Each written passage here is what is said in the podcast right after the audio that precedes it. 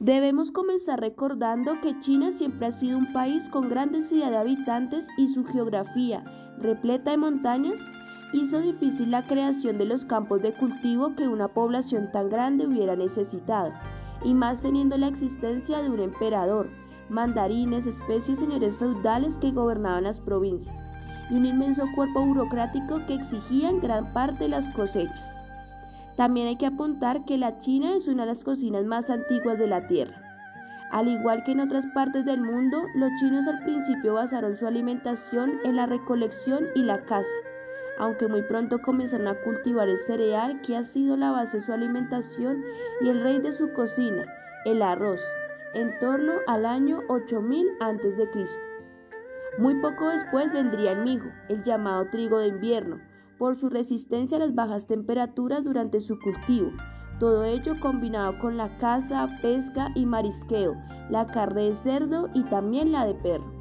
En torno al año 3000 a.C. llegaría el trigo y con él la harina para hacer fideos, tan populares entonces como hoy.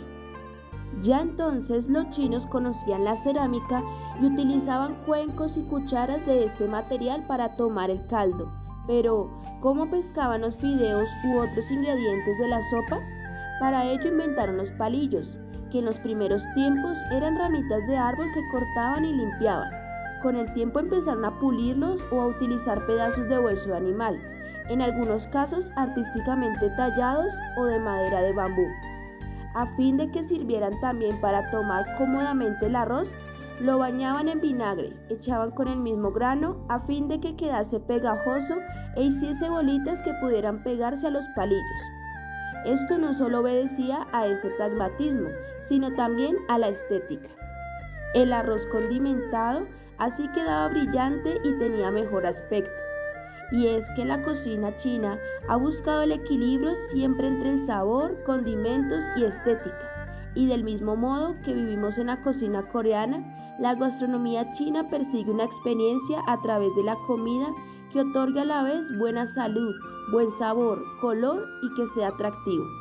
Ahora vamos a ver cómo se fue desarrollando a través de las épocas más representativas de la historia.